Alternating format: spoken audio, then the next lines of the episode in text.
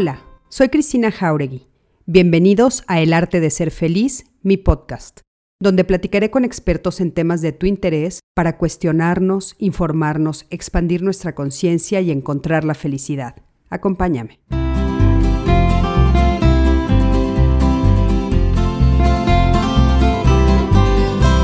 Hola, ¿qué tal? Me da muchísimo gusto saludarlos, darles las buenas noches este lunes 19 de julio del 2021 a este live de Código Felicidad, que como ustedes saben, los estamos haciendo todos los lunes y miércoles a las 7 de la noche con temas de salud mental y emocional, con temas de desarrollo humano, todos enfocados a ayudarnos a tener una mejor salud mental, una mejor salud emocional, a desarrollarnos de la mejor manera posible. Y como ustedes saben, bueno, pues este es un proyecto que estamos haciendo en Código Felicidad de manera gratuita. Hemos sido muy puntuales, no hemos frenado, ya llevamos más de un año, estamos muy contentos y todos con eh, pues el objetivo claro y la visión de poder eh, ayudar a la mayoría de personas, eh, invitando a profesionales de primer nivel con eh, pues una carrera muy, muy robusta en la que ellos nos pueden enseñar y ellas nos pueden enseñar eh, cosas importantísimas para nuestros días, para nuestro día a día, para nuestro bien vivir, para sentirnos mejor. Entonces, bueno, pues eh, me da muchísimo gusto darles la bienvenida a todos los que ya se están conectando. Monse Ábalos, Natasha de los Santos, Diana González, Mónica del Valle. Eh, Sol Morado, Tania Rico, en fin, todos los que ya se están empezando a conectar, Verónica Velázquez, eh, mi admiración por esa constancia, sí, ¿verdad, Vero? Estamos así, pero puntuales los lunes y los miércoles. Ha sido un trabajo muy bonito, muy arduo, con eh, mucho compromiso y la verdad, este, buscando tener, bueno, pues una biblioteca virtual importante de temas muy importantes en los que ustedes eh, puedan hacer consulta en el momento que lo necesiten, porque ese es el objetivo. Y quiero platicarles que atrás de esto, pues estamos un grupo ya bastante importante trabajando en Código Felicidad para llevar todo esto hasta sus hogares. Y bueno, hoy no es la excepción. El día de hoy vamos a hablar de un tema que es un tema delicado, que yo estoy segura que eh, cuesta trabajo inclusive platicar sobre el tema, escucharlo a veces. Eh, pues comentarlo entre nuestros familiares, entre nuestros amigos, aceptar que estamos cerca de un tema como este que es el suicidio infantil. Yo sé que suena muy fuerte y pensar que nuestros niños, nuestras niñas y nuestros adolescentes están en riesgo de poderse quitar la vida, pues parecería como un tema ajeno a ellos, pero quiero contarles que es la segunda causa de muerte en personas de entre 15 y 29 años. Nuestro invitado de esta noche ya nos dirá por qué, cómo, etcétera.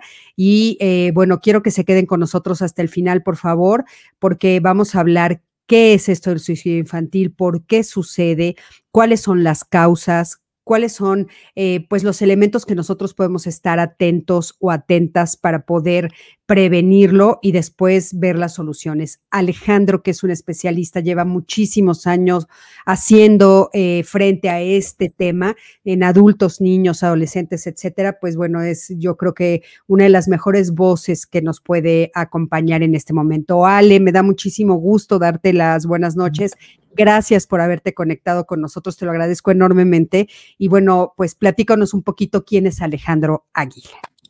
Hola, hola, ¿qué tal, Cristina?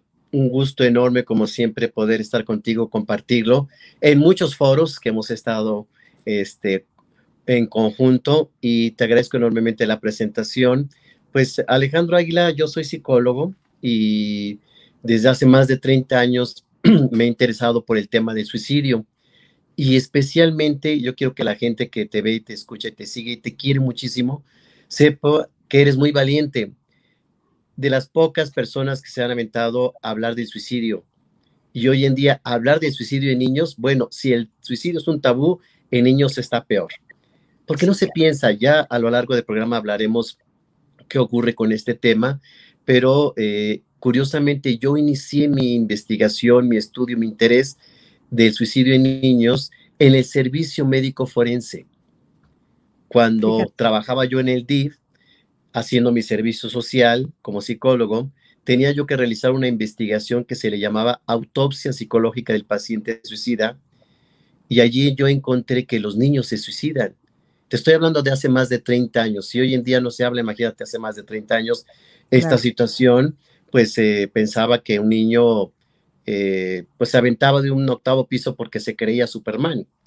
Tomaba veneno porque no sabía que era veneno o se asfixiaba, se ahorcaba como un accidente y no como algo intencional. Y yo allí encontré que muchos de los niños que llegaban desgraciadamente al servicio médico forense con estas condiciones que se habían aventado, que se habían asfixiado, habían tomado veneno, no era la primera vez.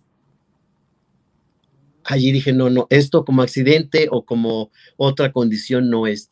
Por eso me llevé a cabo una investigación que me tardé cinco años en realizar y le llamé la, eh, perfil de personalidad en niños con riesgo suicida. Wow.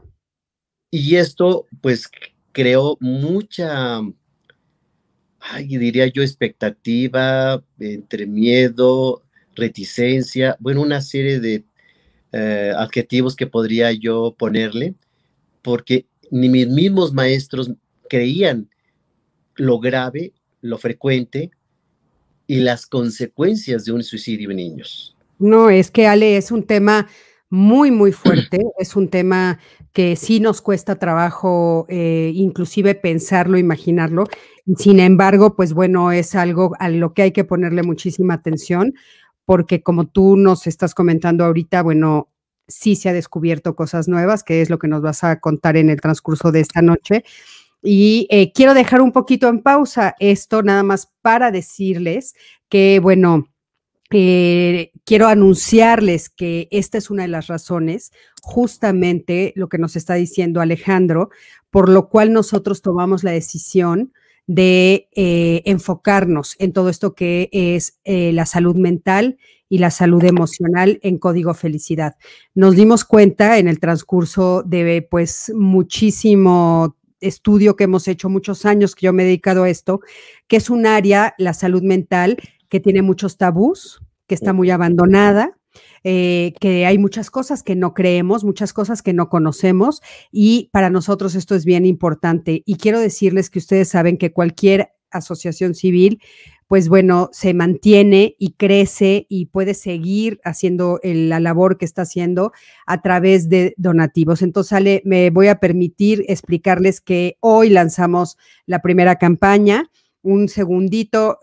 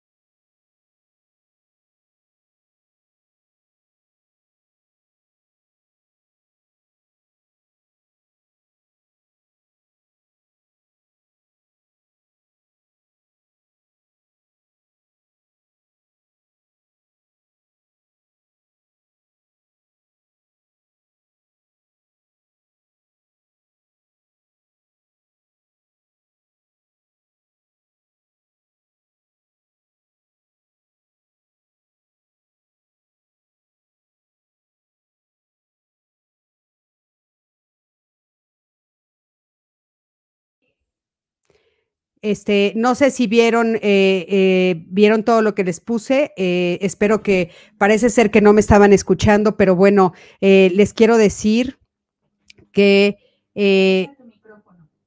a ver, denme un segundo. ¿Puedes venir, por favor? Ale, ¿tú me escuchaste? No, fíjate que vi la imagen, pero no se ha escuchado tu voz. Ah, ok. Bueno, entonces, les ya vieron la imagen, me da mucho gusto que hayan visto la imagen. Este, yo pensé que me estaban escuchando, pero bueno, ahí está la imagen. Quiero decirles, por favor, que eh, vamos a estar en todas las redes poniendo la misma imagen y lo que les quiero platicar es que, bueno, finalmente necesitamos de su donativo. Necesitamos desde un peso hasta lo que puedan. A partir de 500 pesos vamos a, darles una planta que es parte de un proyecto que alguien, eh, una persona hermosa nos donó eh, todo esto que son muchísimas plantitas y que sabemos los terapeutas que, bueno, cuidar a una planta ayuda mucho a terapia ahora sí que ocupacional y a partir de mil pesos van a poder elegir entre una planta o finalmente nuestras tazas de código felicidad. Y las tazas van a tener una, un twist interesante porque van a ser de diferentes colores, cada color eh, va a hablar sobre un tema en particular y a ti te va a llegar de manera aleatoria y entonces lo que te llegue es lo que el universo quiere que tú trabajes. Entonces yo creo que va a estar muy interesante. Ale, ¿yo ya te editas a ti? No, todavía no, pero ya me pediste dirección y todo para recibirla con mucho gusto y la compartiremos con las redes. Exactamente, Ale, por favor. Y bueno, eh, ya vieron la imagen, eh, me da muchísimo eh, gusto que estemos iniciando el día de hoy y como les estaba diciendo, es muy importante justamente, Ale, porque esto demuestra lo que nos vas a platicar el día de hoy, que nos necesitan todos. Y lo que vamos a hacer es ayudarle a las personas que no se pueden acercar a profesionales de la salud, acercarse a ustedes, porque el dinero que nosotros vamos a recibir no solo va a ser para seguir apoyando estos lives en vivo, sino también para dar terapias a millones de personas, esperamos, que necesitan terapia. Y es, el proyecto eh, va a ser orientado a ayudar a las personas a acercarse a los profesionales de la salud. Entonces, eh, Ale, a mí me gustaría empezar preguntándote, eh, qué es lo que sucede, qué es lo que sucede, por qué eh, los niños y las niñas están eh, acercándose a esta posibilidad de quitarse la vida y a partir de qué edad estamos empezando a ver que niños y niñas están buscando esto. Wow, qué interesante y fuerte pregunta inicias, porque yo te la respondería en tres grandes niveles te comentaba y les comentaba que pues mi primera investigación, que fue mi tesis sobre niños suicidas, encontré muchos elementos de los que sobresalen tres. El primero de ellas es que el niño, pues lo sabemos todos los psicólogos, es una esponja. Absorbe todo, todo lo que hay en el entorno, sobre todo familiar. Y si la pareja, los papás, la familia trae problemas, conflictos, dificultades, condiciones poco sanas, etcétera, el niño se vive como que es el causante. Cuando papá y mamá se enojan, el niño cree que él es la causa. Eh, y esto lo lleva a que se dé el segundo elemento que encontré yo en mi investigación, y son errores de percepción. Recordemos que el niño, pues es su mundo, no el mundo, es su mundo, y entonces dentro de este mundo interno él percibe las cosas diferentes. Un niño menor de 8 o 7 años va a percibir al mundo de una forma polarizada, o todo bueno o todo malo. Mucho producto de lo que ven en los cuentos, en las historias, en las películas, de la bruja mala, mala, mala y la cenicienta buena, buena, buena, ¿no? No hay intermedios, no hay eh, grises, o blanco o negro y esto los lleva, por supuesto, a que hay un conflicto en casa, una problemática, pues lo ven extremo. Claro. Entonces, vámonos sumando, el niño absorbe todo lo que hay en el entorno. Dos, las situaciones o condiciones que no está en sus manos resolver, las está polarizando de forma extrema. Y tercero, finalmente, el niño ante un conflicto no tiene los recursos, y aquí lo subrayamos, para resolverlo.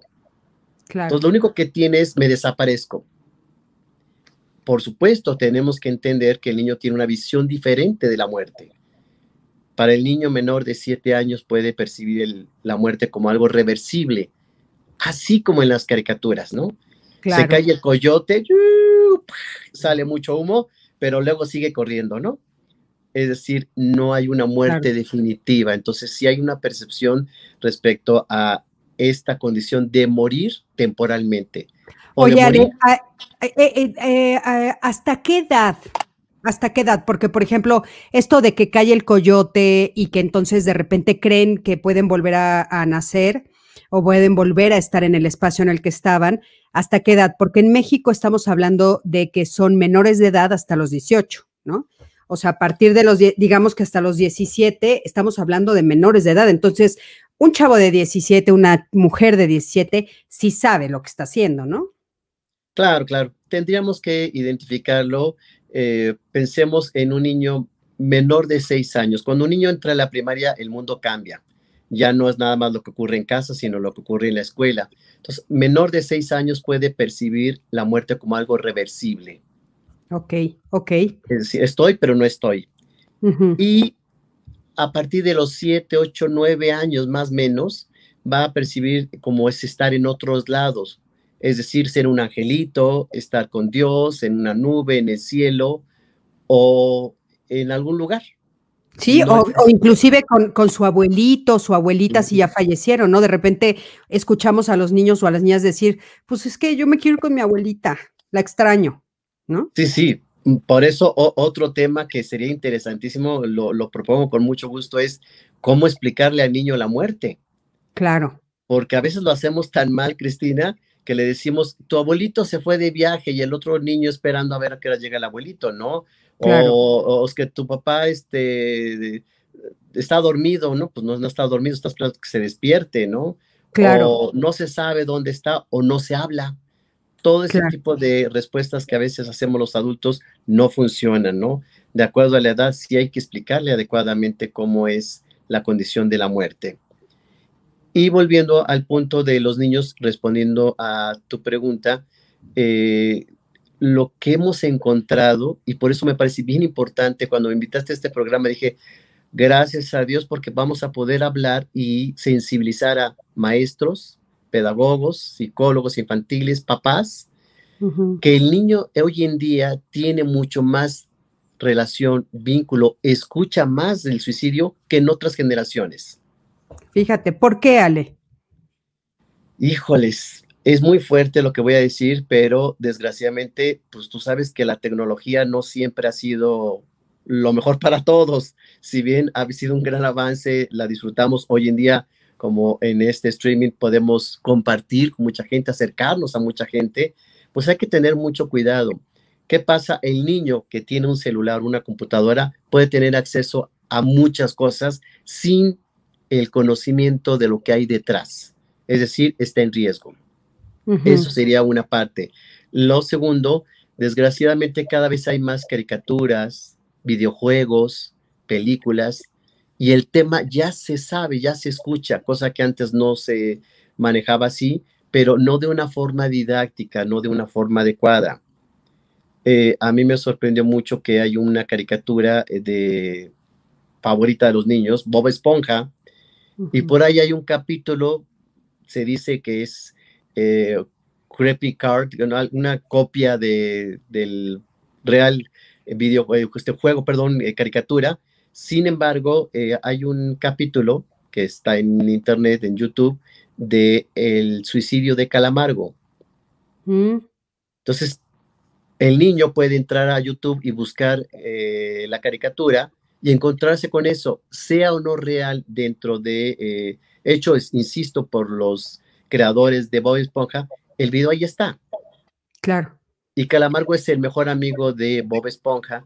Entonces, si no, se, no tenemos cuidado de qué está viendo nuestros hijos que eh, están explorando, pueden llegar a tener acceso a esto de una forma como una opción. Claro. Ahí está obviamente el riesgo, ¿no? Oye, Ale, este, eh, podríamos dividir como esta etapa infantil en dos grandes grupos, un poco, eh, pues tal vez no, no siendo muy, muy este, exigente, pero, o sea, el grupo más pequeño, que, que, digamos que sí lo está haciendo y que eso se me parece gravísimo, eh, que serían pues eh, antes de la primaria, los primeros años de primaria, y después, pues, por supuesto, secundaria y prepa. Yo supongo que hay una gran diferencia entre un grupo y otro. Y supongo, no sé, tú nos dirás, que también el índice eh, varía, ¿no? O sea, ¿cuál, digamos, en qué periodo de estos dos se suicidan más? Logran, o sea, de veras lo llevan a cabo. Efectivamente, y mira qué bueno que lo marcas así. Podríamos decir niños menores de 12 años y ya adolescentes de 12 a 23, 24 años, que según la psicología allí se termina la adolescencia, para hacer esta gran diferenciación. Cuando hablamos de niños menores de 12 años, también tendríamos que hacer una división menos de 6 y de 6 a 12. Ok debido a que menos de seis, toda la información y todo el conocimiento que tiene el niño predominantemente es de casa. A partir de los seis años ya en la primaria tiene acceso a más compañeritos, a la escuela, más información, etcétera. Entonces ya estamos hablando de una población que puede buscar y encontrar más cosas y que también su concepción, eh, por ahí hablamos algunos psicólogos de operaciones formales, cuando se habla ya de la primaria, y su mentalidad y su forma de razonar sí cambia. El niño menor de 6 años sí está en un nivel más abstracto, más de fantasía, más de ilusión, más de sueño. Y me hiciste una pregunta bien interesante que es importante que la gente sepa las edades en cuando mayormente vemos la situación suicida. En niños, Cristina, encontramos en la literatura, te va a sorprender y le va a sorprender al público, el suicidio en la historia de eh, la suicidología es de cuatro años. Eh, eh, a mí me impactó, o sea, dije, ¿cómo puede un niño de cuatro años no querer vivir? ¿Qué pasa en su entorno? ¿Por qué una necesidad de hacerse daño para desconectarse? Porque no es nada más morir, es no estar. Para el niño, el suicidio es no estar. Algunos pacientes me dicen, es que yo no me quería morir en este intento suicida, yo lo que quería es desconectarme. Claro. Como si apagáramos el switch. Sí, sí, sí. En lo personal, el paciente más pequeño que he tenido yo es de ocho años, ya con un intento muy fuerte de quitarse la vida. Y esto me sorprendió muchísimo porque encontré que esta niña en el entorno había mucha violencia. Entonces, la necesidad de la niña era alejarse de esta violencia. Una niña de ocho años no tiene otro recurso como un adolescente de que pues me voy con mi abuelita o me este, voy de la casa o un amigo.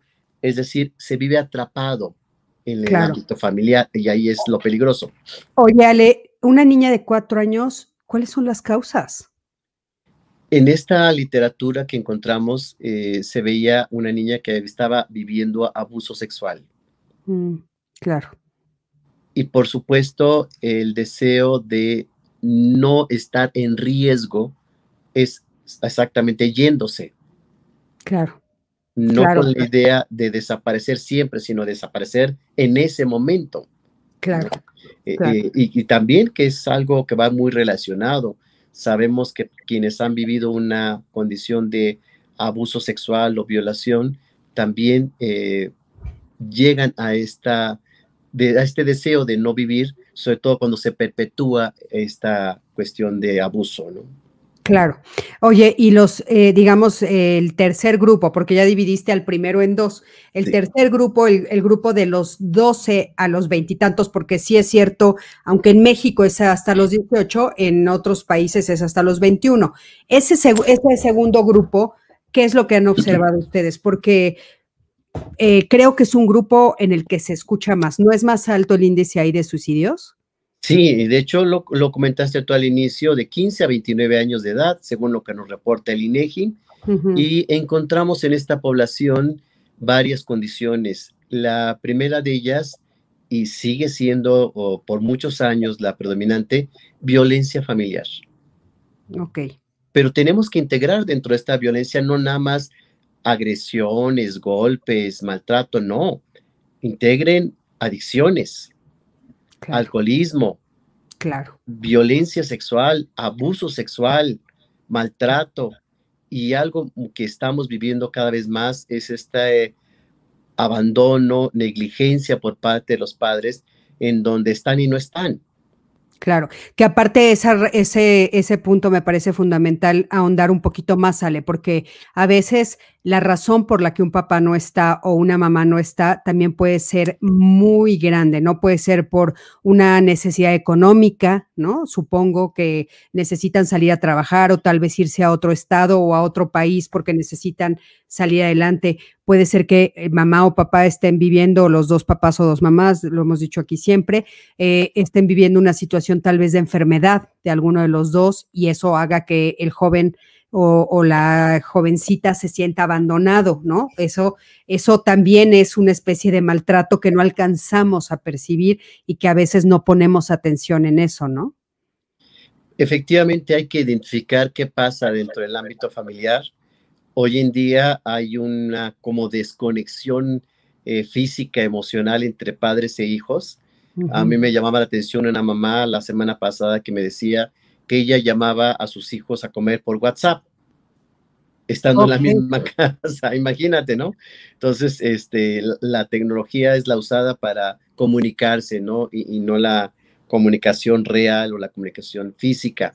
Entonces, eh, encontramos que cada vez más adolescentes tienen más vida virtual que vida real. Claro. Y por supuesto, regresando a los puntos importantes, además de la violencia familiar, que ya enumeramos las condiciones que se pueden encontrar en una, una situación de un adolescente suicida. El segundo elemento que el INEGI así lo reporta y lo hemos constatado los suicidólogos en la consulta son los problemas amorosos. Claro. No solo Romeo y Julieta, que se convirtió en un icono de el amor no realizado, el adolescente, pues lo dicen todos los este, estudiosos de las relaciones este, humanas, vive intensamente los amores. Allí tenemos nuestro primer gran amor, que creemos que es el amor de toda la vida, se intensifican las emociones y toda la situación del vínculo afectivo que hoy en día el adolescente ha diversificado, porque ya la forma en conectarse, en hacer pareja, ya no nada más son novios, ahora son amigobios, amigos con derechos, es el free, o es el weekend nada más de fin de semana, o es el quickly, que es un rapidino de momento, ¿no? Claro. Entonces, si tú diversificas como adolescente tu forma de relacionarte con el otro, con la otra, eh, también no le estás poniendo nombre a lo que son allí encontramos una gran dificultad para decir finalmente qué queremos y si una de las dos partes se enamora, se ilusiona, se entusiasma y no hay respuesta, pues hay una frustración que deriva en esta frustración emocional tan fuerte que dice ya no quiero vivir. Claro. Eh, Ale, eh, también, por ejemplo, esto de ser víctima de bullying, también hemos oído mucho eso, ¿no? Enormemente. Y fíjate que, digo, para no hacer tantas clasificaciones, bueno, tú eres especialista en ello, has escrito un libro al respecto y que mm, planteas allí algo muy interesante y es las edades, son los de la pubertad.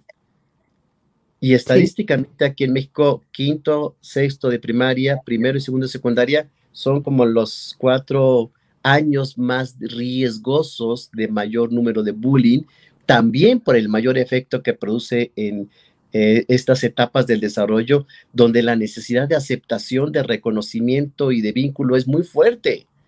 Claro, ya, y se ha puesto mucho más grave a partir de eh, las redes sociales, los, las computadoras, el Internet.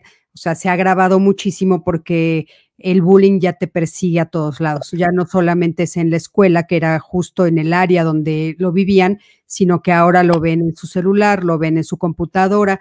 Y esto produce, Ale, algo que es bien importante decir, lo que es la depresión, que esa es una de las razones por las cuales eh, nuestros eh, jóvenes y nuestros niños eh, quieren, quieren desaparecer, ¿no?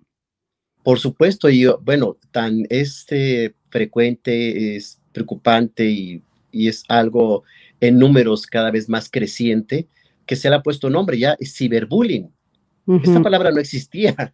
No. ¿Se explicó? Entonces se, se, inserta para ponerle nombre a algo que tiene mucho riesgo porque el prestigio, el valor, eh, la necesidad de vínculo, de reconocimiento, ahora se da en redes.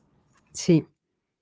Y si a alguien se le desprestigia, ya sabemos los clásicos de que subieron la foto, el video o pusieron en una serie de críticas, juicios, groserías, majaderías y demás, todo esto va a afectar enormemente a un preadolescente que siente que ahí se le acaba el mundo por toda la exposición social. Entonces, por supuesto que requerimos hacer todo un trabajo de fortaleza en estas eh, etapas de desarrollo para que situaciones como el ciberbullying no lleguen a mermar la autoestima y que se considere como algo que si bien no se deseaba, no se acaba la vida allí. Claro, claro, por supuesto. Ale, tú nos estás dando una lista eh, importante, ¿no? De, de, las razones, pero a mí me gustaría si nos puedes decir cómo lo detecto. O sea, yo soy papá, soy mamá, estoy frente a una situación. ¿Qué, qué, cuáles son los focos rojos a los que yo le tengo que poner atención? Y me gustaría añadir a esta pregunta, esta que nos hace Monse Ábalos, ¿las causas por las que se suicidan los niños son las mismas que en las niñas? ¿Hay alguna diferencia de género? Ah, mira qué buena pregunta. Este, responderé primero a lo que comentas, Cristina, porque tienes mucha razón. Efectivamente, la depresión es lo que ha predominado ahorita como una condición predisponente a la cuestión suicida. Del 75 al 85% estamos en acuerdo a la mayoría de los suicidólogos que es el porcentaje de personas, niños, adolescentes, adultos y ancianos que cursaban con algún tipo de depresión cuando decidieron quitarse la vida. Y también, insisto, es otro tema porque, Cristina, tú y yo lo sabemos, la gente con depresión no se atiende. No, no se atiende. Segundo, se atiende tardío. Sí. Eh, eh, eh, lo has visto tú en tu consulta, yo en mi consulta, llegan cuando llevan años, repito, años con depresión. Sí, que esa es una de las razones justo, Ale, y lo quiero volver a decir, estamos haciendo estos lives para romper estos tabús y estos mitos, porque la gente cree que vivir en depresión no es grave y es morir en vida, estar muerto en vida. Yo lo digo de una forma muy coloquial, no puede gustar, pero me parecen como zombies. Exacto, sí, sí, Es una especie de estar, de ser como un zombie, ahora que están de moda esto de los zombies, pero es cierto, es cierto, es no disfrutas la vida, no la observas. Entonces imagínate un chiquitín de cuatro años, una de ocho, como nos estabas diciendo, un adolescente de 17, que deberíamos de estar eh, pues con toda la energía, con todas las ganas, con la esperanza, ¿no? De lo que va a venir en un futuro, de crear nuestra vida, y de repente llegan personas a los 25 años y nosotros nos damos cuenta que llevan desde los 17 con una depresión, desde los 16 o a veces desde antes. Se cree que no duran tanto, pero claro que sí, se puede vivir muchísimos años con una depresión. Y es, insisto, morir en vida. Entonces, una de las razones, sale es justo lo que eh, una depresión. Una depresión maltratada lleva a un niño, a una niña, a un joven, un adolescente a hacer, tener primero pensamientos suicidas. Yo como papá, ¿qué frases tengo que estar atenta? yo atento. O sea, ¿qué frases a mí me dan como un poquito de, luz para saber si mi hijo o mi hija está como pensando en eso? Estas frases las voy a decir, pero deben de tener un contexto de desilusión o decepción. ¿A qué nos referimos? Cosas como, ¿para qué vivo? ¿O para qué vine al mundo? ¿O la vida no vale la pena? o yo no valgo nada. Fíjate. que he escuchado, fíjate que es bien curioso y yo creo que es tema de investigación para nosotros, los suicidólogos, pacientes que últimamente me dicen que se sienten no adecuados, como que no encajan en este mundo o en esta sociedad. ¡Auch! No adecuados, o sea, no encajo. Sí. Esa es una frase terrible. Oye, Alejandra Bux, que te manda un saludo, querida Cris, un abrazo cariñoso y felicidades por abordar este importante tema con un excelente especialista. Yo creo que tal vez te ha tocado estar con Ale en, Diálogos. Ale, te mando un beso. Te, te quiere hacer una pregunta. Dice una pregunta para nuestro colega. ¿Cuál es la diferencia entre desolación y tristeza? Que es justo lo que estás diciendo, Ale. Eh, este, adelante, por favor. Con mucho gusto y, nos queda pendiente la pregunta de si los niños o las niñas, ¿no? Sí, sí, este, que también me parece muy, muy buena pregunta. Normalmente la tristeza, eh, que bien puede ser un estado, pero también un síntoma de la depresión, está eh, integrada como un, o podemos asociarla como un adjetivo de desolación, de sentirse solo, sin afecto, sin protección, inseguro, inestable, que serían como los adjetivos que podríamos integrar dentro de la desolación. La tristeza es esta visión del mundo, y digo visión desde el interior, de no sentirse a gusto, tener cierta melancolía, percibir el mundo como mal y esta sensación de desgano, apatía y mucha em, sensación de llorar o deseo de llorar, sensación de desvalimiento, de estar solo, desprotegido. Serían como los sinónimos que podemos utilizar. Ah, ok, muy importante. Ahora, cuando yo siento desolación, o sea, la tristeza, eh, pues es algo que digamos eh, es esperable a veces, porque, por ejemplo, ahorita hay muchos jóvenes que se están sintiendo muy tristes porque acaban de anunciar que no vamos a ir a presencial, ¿no? Entre ellos, mi hija, a la que le mando millones de besos y la abrazo profundamente, porque sí es, es realmente una tristeza. Ya desolación es como sentir que no tengo salida, ¿no? O sea, no encuentro la salida, no le encuentro sentido a quedarme aquí, pues porque el coronavirus no va a, acabar nunca y mi vida ya se echó a perder. Sí, porque podemos eh, vincularla, asociarla con esta sensación de eh, desesperanza. Ya no hay más que hacer. Eh, hace rato me decía un paciente que él cuando intentó quitarse la vida se sentía como haber llegado o topado con una pared. Fíjate qué interesante esta parte en donde sus sensaciones ya no hay más allá. El desolado así se siente, el decepcionado así se siente, que no puede atravesar, rebasar y no hay esta visión. Desde la fisiología decimos que se pierde el sentido de vida, que se trabaja mucho en logoterapia. Claro, y que es muy importante porque sin sentido de vida, pues realmente sí la pregunta que te haces es, pues, ¿qué hago aquí? ¿Qué, sentido tiene estar aquí? ¿Qué, ¿Cuál es el objetivo? Eh, ¿qué, te recuerdo lo de Monse, dice. Sí, por supuesto. ¿Qué opinas de eso? Me, me, parece muy interesante porque cuando hice este trabajo con menores de edad, fueron de 6 a 12 años, el 60% eran niños y el 40% niñas. Y aquí en estas edades yo no encontré diferencias significativas. A diferencia de cuando es en adolescentes.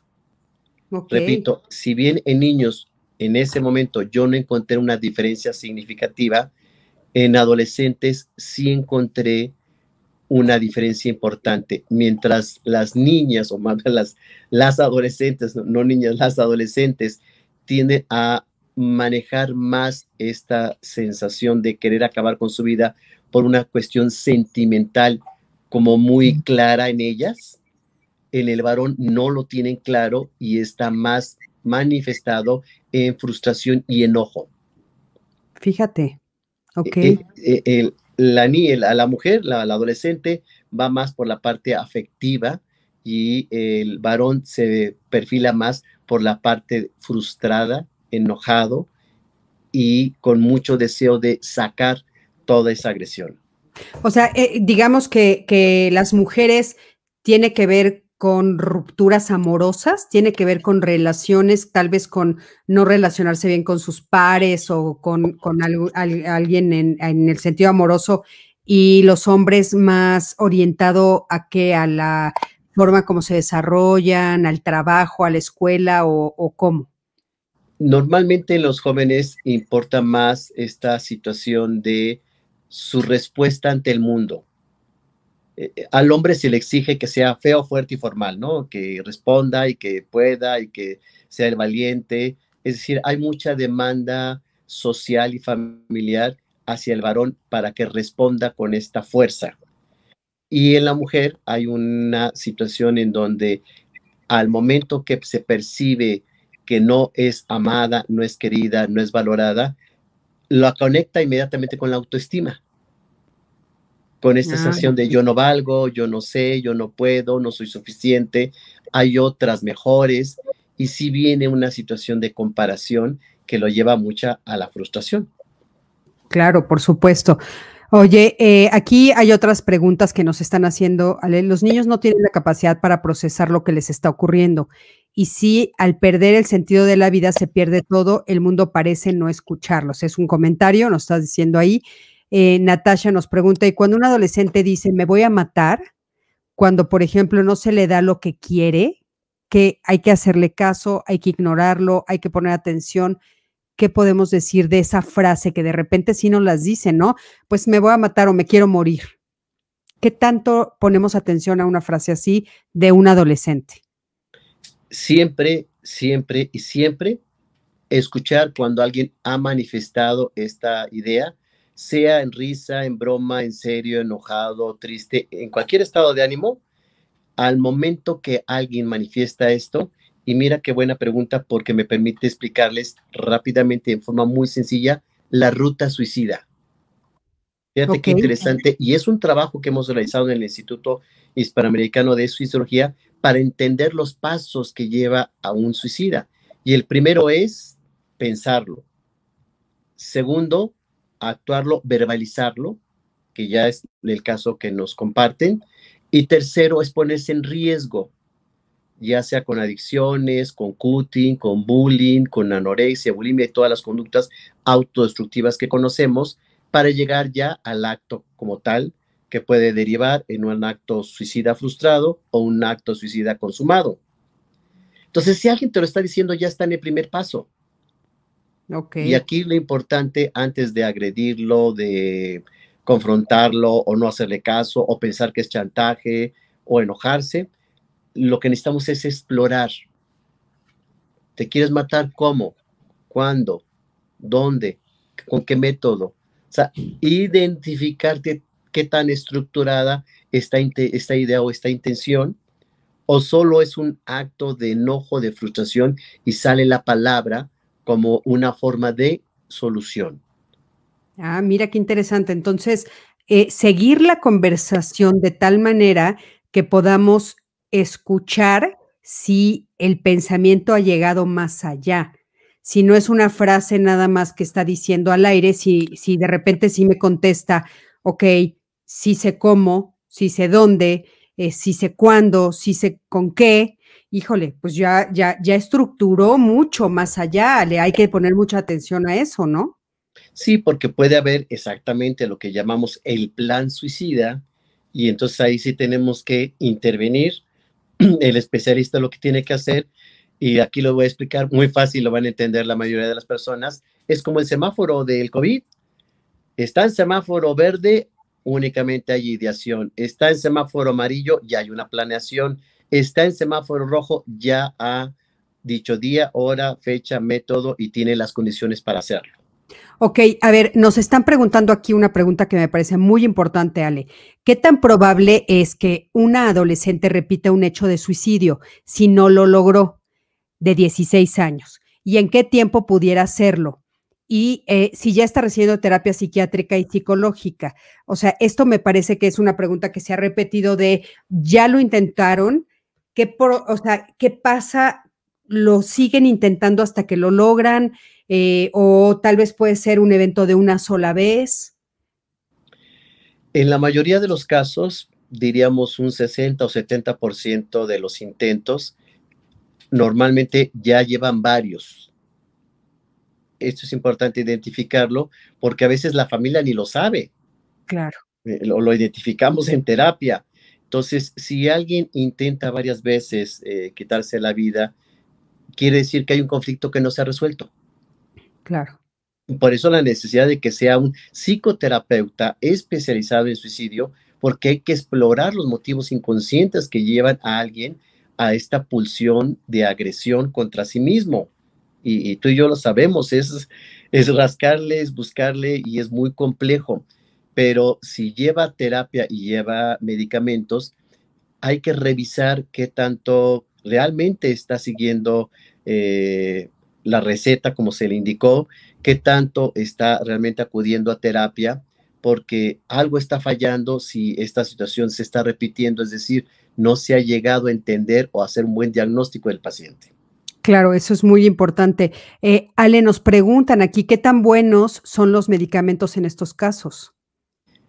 Es todo un tema. Fíjate que dentro del trabajo que hemos hecho aquí en el Instituto Hispanoamericano de Fisiología, es informarle al paciente que el medicamento es una herramienta importante en algunos casos que ingresa a la terapia indicado por un especialista que es un psiquiatra. Nosotros tenemos psiquiatras suicidólogos que tienen más conocimiento del adecuado manejo de la dosis, de la frecuencia y cuándo sí y cuándo no darlo. Esto nos permite ser más certeros en la atención del paciente y decimos que hay que informar, orientar y educar al paciente y a la familia respecto al medicamento. Claro. Porque ahí te voy a poner un ejemplo que también ocurre y mucho ojo para quien nos sigue. Hay gente que dice, no, yo nada más quiero terapia, pero no quiero medicamentos. Pues no, eh, quien decide es el especialista. Y hay otros que al contrario dicen, no, yo con un medicamento y ya, ¿para qué voy a terapia, no? No, a veces se requieren las dos partes en forma, en trabajo multidisciplinario para que el paciente salga adelante. Sí, porque es importante decir que el medicamento va orientado justamente a esta parte, eh, digamos, por ejemplo, la depresión, a ayudar, porque recuerden que la depresión ya está comprobado que realmente es, hay depresión clínica, o sea, las personas necesitan un medicamento que les ayude a producir las sustancias, que en este caso son los neurotransmisores, que dejaron de producir. Y eso abre una ventana para que el terapeuta trabaje la razón que lo llevó a esa depresión, la razón que lo está llevando a no querer seguir con vida. Entonces, de la mano son importantes. Ahora, a mí me gustaría, Ale, estamos en un momento histórico muy particular. Una de las cosas que ha sucedido justo con nuestros niños, nuestros adolescentes, nuestros adultos jóvenes, es que ha habido muchas muertes y no han podido vivirse los duelos de las maneras, digamos, más adecuadas o como sabemos que les pueden ayudar. Aquí nos están preguntando, ¿los duelos no resueltos en los niños y adolescentes puede ser causa de suicidio? Bien, pues me das una gran oportunidad para eh, compartir y presumir que tú nos hiciste el favor a Mari Carmen Castro y a un servidor de hacer el prólogo de este libro que exactamente nació, surgió, eh, em, se trabajó durante la pandemia que se llama Suicidios, perdón, de duelos en tiempos de pandemia. ¿Qué hablamos allí en el libro? Lo que nos están preguntando, si alguien no tiene trabajado, resuelto un duelo, y en esta situación del el COVID, que estamos viviendo tantas muertes, se van a ir sumando. Le llamamos el duelo encadenado. Entonces, a veces la gente no llega a terapia por un duelo, sino llega por una serie de duelos. Y el tanatólogo, el especialista, tiene que identificar qué duelos se fueron conectando, qué duelos no están resueltos, e inclusive tenemos un diagnóstico para diversos tipos de duelos, el duelo este, encadenado, el duelo congelado, el duelo complicado, el duelo larvado, y hay una serie de diagnósticos que se hacen para que entonces identifiquemos cómo desatorar al paciente y pueda entonces seguir adelante y trabajar esa parte que tiene no resuelta. Importantísimo. Fíjate, aquí nos dice eh, Araceli, mi primo se suicidó a los 14 años porque no lo dejaban andar con su novia y lo hizo en su casa. La esposa de mi amigo se suicidó a los 17 años porque él era infiel y ya tenían un pequeño recién nacido, igual lo hizo en su casa. Muchas personas obviamente lo hacen en el interior de sus hogares y más en este momento en el que ni siquiera podemos salir, estamos eh, metidos en nuestras casas, o sea, sí es en el, en el espacio. Ahora, me gustaría a partir de este comentario, eh, pues eh, identificar otro tipo de, de las cosas que me hacen a mí estar alerta. Por ejemplo, ¿qué pasa con esto que decías tú muy importante, ¿no? Ver si tienen un plan. Pero también de repente hay otros focos que pueden ser como muy importantes. no sé, el silencio, que de repente mi hijo no salga de su cuarto, mi hija no quiera salir de su cuarto. El descuido físico también, ¿no? Es una alerta. ¿Qué otras cosas son alerta? ¿Nos puedes decir? O sea, que yo tenga que voltear a ver. He encontrado tres cosas y cuando busco en la literatura lo confirmo en los adolescentes de hoy. Uno, efectivamente, esta falta de proyecto de vida. Es increíble, te, te, habrá pasado, Cristina, nos ocurre ese adolescente que termina la prepa y no sabe qué estudiar, no sabe qué carrera elegir, está perdido. Y en esta falta de identidad profesional, llegan a un estado de depresión por no saber qué va a ser de ellos en su vida, qué va a ser en el futuro. Este es un elemento importante cuando no hay el proyecto de vida adelante. El segundo elemento que encontramos, se empiezan a desconectar. Dejan de, si tenían novia, novio, termina con el novio la novia, ya no hacen nuevos amigos, se conectan menos con los amigos, hay menos vínculo, tanto virtual como real, y empiezan como a no querer ir con la abuelita, no querer hacer reuniones familiares, o no salir de su cuarto, como bien lo dices. Estos son signos de que alguien no está disfrutando la parte social tan necesaria, tan importante en todo individuo, y se empieza a extraer, empieza a aislarse. Entonces, mucho ojo con este punto que es de los más frecuentes. Y el tercero, lo dices también muy claro, el descuido. Dejan de bañarse, ya no se cortan el pelo, hay un descuido físico, ya se la pasan en pijama o en, el, o en pants, ya no hay este deseo de arreglarse, cuidarse, comprarse ropa, salir, hacer cosas. Es decir, todo lo que ellos eh, perciben en ese momento es, pues nada más me pongo algo porque me tengo que vestir, porque no puedo andar desnudo. Pero la ropa no tiene una implicación de arreglo, de cuidado, de imagen. Ale, otra de las cosas que, leí en, la investigación antes de este programa es también, por ejemplo, que empiezan a regalar las cosas. Es que, Cristina, pareciera ser que están heredando en vida. Mm. Si ya no les interesan sus cosas, claro, empiezan a regalarlas y a veces son cosas pues muy preciadas, ¿no? Su chamarra preferida, o el libro, el videojuego, el celular, la, la este, este, tableta o la computadora, o sea, cosas que le servirían para funcionar, son las que empiezan a regalar. Insisto, es herencia en vida.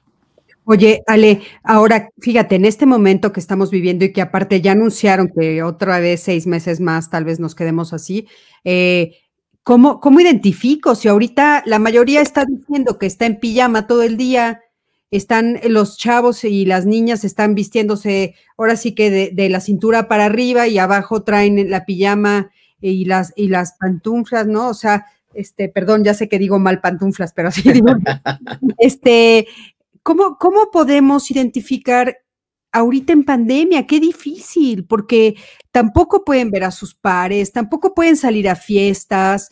Eh, es más, o sea, estamos en un momento dificilísimo todos. ¿Cómo, ¿Cómo ahorita? ¿Qué hago ahorita? Que está gravísimo. ¿Cómo me doy cuenta que no es la pandemia y que es una depresión y que es un intento de desaparecer? Fíjate que se dio un fenómeno, sobre todo en los primeros meses, con aquellos que ya no iban a trabajar o ya no iban a la escuela y empezaron a sentirse y a vivirse como de vacaciones.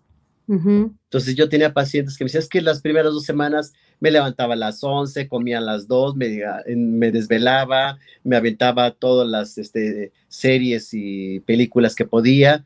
Es decir, como una sensación de que estamos de vacaciones porque no vamos a trabajar o no vamos a la escuela. Y esto es un error, porque estaba la pandemia, pero las funciones en la mayoría de los casos tenían que seguir. Y esa es la recomendación, respondiendo a tu pregunta, necesitamos tener como esta organización de horarios de tratar de hacer la vida lo más normal y levantarnos a la hora que nos levantábamos cuando salíamos y tener nuestros horarios de trabajo, de diversión, de comidas, de sueño y todo, porque al momento que rompes este ritmo, por supuesto que empiezas a caer en una alteración sueño-vigilia, en una alteración de alimentación, en una alteración inclusive de estado de ánimo. Claro. Entonces, por eso necesitamos continuar con el horario lo más apegado posible a lo que teníamos antes de la pandemia. Claro, importantísimo, importantísimo, porque entonces, bueno, ahí yo puedo ver algunas cosas. eh, aunando a esto que estás diciendo, Ale, y bueno, como yo escribí el libro de bullying, otra de las cosas que es muy importante es, son menores de edad, ver qué está sucediendo en redes porque a veces mis hijos pueden estarse pasando disque estudiando mucho tiempo y realmente lo que están haciendo a través de las redes es tratando de defenderse o leyendo cosas que tal vez les están haciendo mucho daño, porque como bien dijiste tú, el cyberbullying o ciberbullying es algo que también está, hay que poner muchísima atención. Eh, aquí nos pregunta otra persona, eh, ¿qué pasa cuando el niño o adolescente ya expresó que se quiere matar, pero los padres están en la negación o bien se burlan de él menospreciando su estado? Obvio, jamás lo llevan a tratamiento. ¿Es posible que el niño sobreviva a esto por sí solo? Fíjate que esta situación hemos encontrado como para fines de, en este momento didácticos, lo voy a dividir en dos grupos. Aquellos que son resilientes, para quienes no estén familiarizados con este tema, la resiliencia es la capacidad del individuo para adaptarse a las adversidades. Entonces, hay niños o adolescentes que sí tienen esta capacidad y buscan. A nosotros en el instituto nos escriben, tengo 13 años, he pensado en suicidarme, este, me dejó mi novio, mi novio, me pasado hasta la escuela, me hacen bullying, etcétera. Las condiciones que tienen las tienen muy claras, pero que los papás no le hacen caso, no le toman en cuenta, se burlan o piensan que es algo de la adolescencia menor, sin importancia. Exacto, o no saben cómo enfrentarlo, Ale, ¿no? Porque a veces no sabes. Entonces, si alguien y respondiendo a la interesante pregunta que nos hacen, sea menor de edad o mayor de edad, pide ayuda, es rescatable.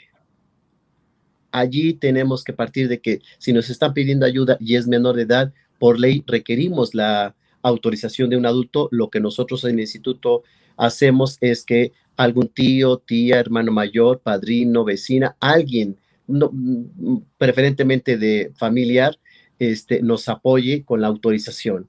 Si los padres no están en estas condiciones, si buscar un adulto familiar que nos eh, brinde esta posibilidad de ayudarlo.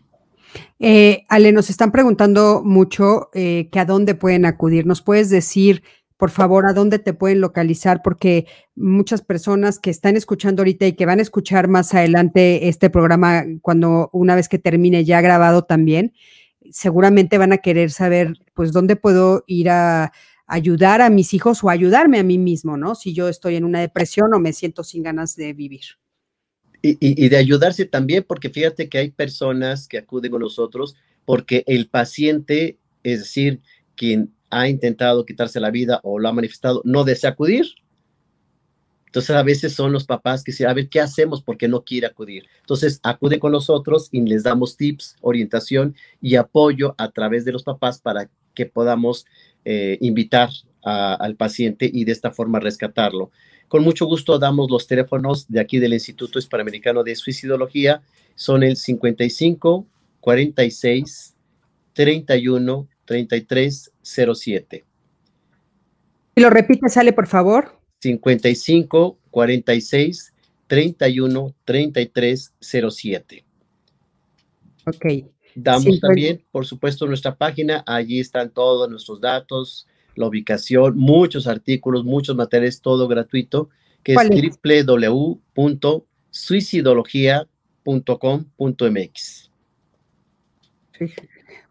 .com .mx. Entonces, es suicidología.com.mx. Ya lo estoy poniendo ahí para que todos lo tengan, lo, tengan escrito, Ale. Y eh, es eh, muy importante. Eh, están preguntando también, obviamente, por los adultos. En esta ocasión nos enfocamos en los niños eh, en algún otro momento, Ale y yo ya estuvimos hablando también de adultos. Pueden buscar eh, cuando platicamos él y yo a través de nuestras, de nuestras dos, la página de Alejandro y la mía, por supuesto, y la de Código Felicidad. Entren, por favor, a nuestras redes. Ahí van a encontrar todo lo que quieran pensando en los adultos. Ahora quisimos hablar del suicidio infantil porque sí me parece, como bien dijo Ale al principio, que si el tabú, si es tabú hablar de los adultos suicidándose niños, bueno, ni siquiera queremos, ¿no? eh, hablar de eso. Entonces creo que es muy importante eh, ponerlo sobre la mesa. Eh, Ale, se nos fue volando, se fue rapidísimo, te agradezco muchísimo. Algunos comentarios que, que nos están diciendo, excelente tema, excelente programa con un tema que aún está en la sociedad en este eh, vida tan agitado que vivimos en el que se busca más lo material que el ser. Se ha dejado de ver a los adolescentes y a los niños en cuanto a sus emociones, todo se minimiza y no se quiere o de plano no importa lo que les sucede. Licia, aquí sí nos importa, por eso lo estamos poniendo, por eso invitamos a Ale. Ale está en este tema todos los días, todos los días, ese es el tema que él trabaja, el tema del el suicidio como lo dijimos al principio y lo volvemos a decir, desde los niños chiquitos de cuatro años que nos dijo que es terrible, hasta cualquier adulto, ¿verdad, Ale? Así es, tercera edad, cualquier persona, ¿no? ¿Cómo es en la tercera edad? ¿También es fuerte el índice de suicidios?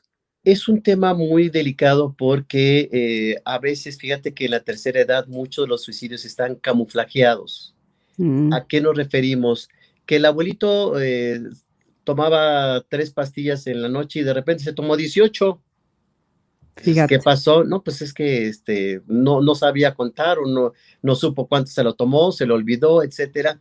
Muchas condiciones que pueden estar ahí tapadas una acción suicida, pero encontramos, por supuesto, y es todo un tema, maltrato en las personas de la tercera edad, eh, poco cuidado, como que no sabemos que la gente a la tercera edad requiere una adaptación familiar, una adaptación en su habitación, en el baño, que requieren la alimentación adecuada, que requieren también mucha, mucha, pero mucha tolerancia por parte del adulto, ¿no? Que a veces están muy necios, es que es muy terco. Pues sí, así es la gente de la tercera edad, ¿no? Se recrudecen muchos aspectos de personalidad y pues ahí tenemos otro tema, Cristina. Otro tema, lo vamos a poner sobre la mesa. Sí, mucho abuso, Ale, mucho abuso también porque en, en, esa, en ese periodo a veces hasta los han corrido de sus casas. Lo hemos, lo hemos tratado en diálogos, por supuesto lo ponemos sobre la mesa para tratarlo aquí.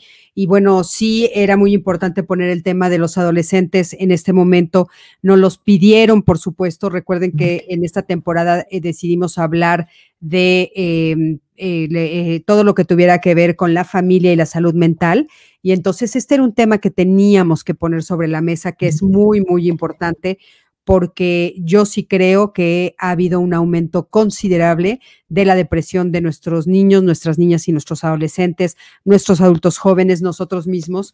Y entonces sí estamos viendo que eh, va a haber unos índices muy altos cuando empiecen, empiecen a hacer pues el conteo y por supuesto todos los estudios de lo que se sucedió en esta pandemia este va a ser uno de los temas ale más, fuertes.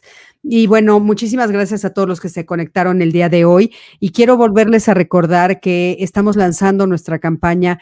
Voy a poner la imagen, ya sé que no me van a escuchar, la voy a poner dos minutitos, por favor, no se vayan, nada más la voy a poner para que ustedes puedan ver lo que nosotros estamos haciendo, esta campaña eh, que va a durar durante 2021 22 Aquí están todos los datos. Por favor, ayúdenos. Necesitamos de su donativo para poder seguir haciendo esto que estamos haciendo todos los lunes y todos los miércoles para que nos apoyen. Recuerden que las asociaciones civiles necesitamos de su apoyo desde un peso hasta lo que puedan y, por supuesto, eh, también para empezar con nuestra nueva campaña, nuestro nuevo programa que va a ser el programa de acercar los terapeutas de primer nivel a todas las personas para que puedan acceder a terapias de primer nivel. Entonces, se las pongo dos minutitos la imagen, no me van a escuchar, pero por favor, léanlo.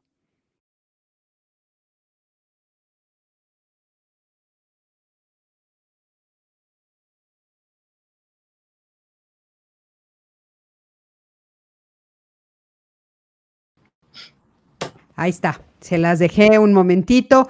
Por favor, eh, se los pido de favor. Ale, una vez más, muchísimas gracias. Gracias por conectarte con nosotros. Gracias por todo lo que aprendemos de ti. Gracias por siempre estar presente. Gracias por ser mi amigo. Y bueno, eh, nos vamos, nos vemos por favor el miércoles, que vamos a tener otro tema muy, muy interesante. Estoy eh, muy contenta con esta temporada, que creo que va a ser una temporada como todas, pero pues bueno, muy importante que podamos platicar de todos estos temas de la familia, que tanto nos importa la familia, y va a ser cómo aceptar las diferentes personalidades de nuestros hijos.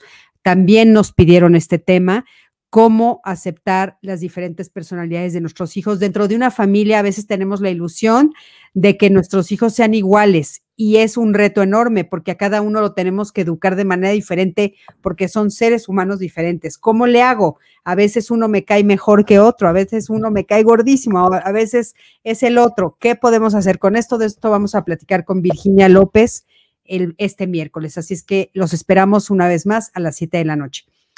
Besitos a todos. Gracias. Gracias, Ale. Muchas gracias y buenas noches. Buenas noches a todos.